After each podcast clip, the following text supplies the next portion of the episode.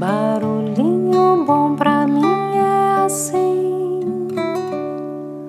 provoca silêncio em mim.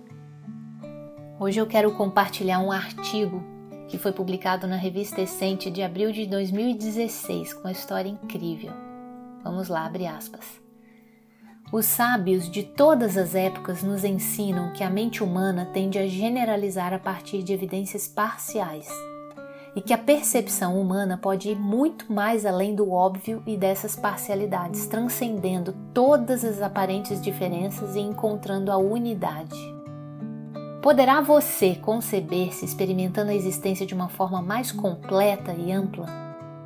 O conto que segue é uma das formas em que os sábios tentam ajudar a nos libertar dos limites da nossa percepção e assim chegar na consciência da realidade. Vamos lá!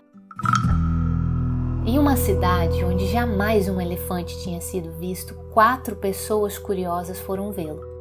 Quando chegaram ao estábulo, encontraram o elefante na escuridão. Portanto, a investigação tinha que ser realizada em pleno escuro, apalpando-o o primeiro, tocando-lhe a orelha, imaginou que era uma gigante borboleta. Com medo do que pensou, saiu correndo, não conseguindo desvendar nada mais. O segundo apalpou a tromba e concluiu que a criatura parecia uma terrível serpente. Também assustado, saiu correndo. Quando o terceiro colocou a mão nas costas do elefante, ficou convencido de que se tratava de uma espécie de trono, imaginando que isso significava que outro rei queria tomar a cidade e saiu correndo, assustando todo o povoado. E o último tocou uma das patas e concebeu com a sua imaginação limitada apenas uma grande árvore.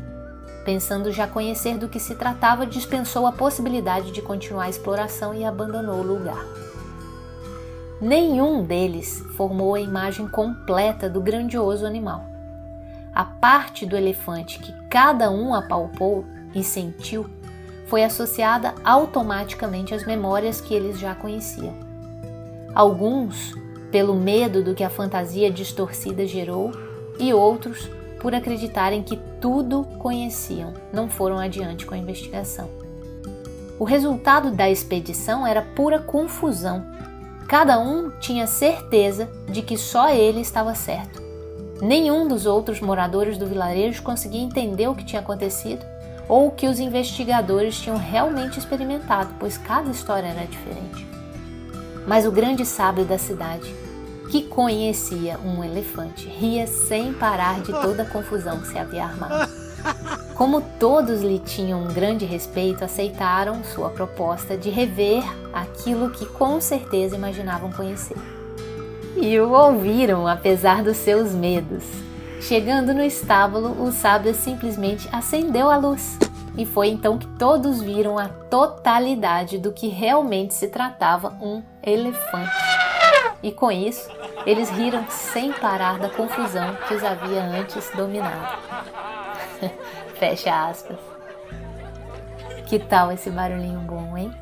O quanto a nossa visão pode estar limitada por apenas um, uma pequena percepção de parte de um todo, hein?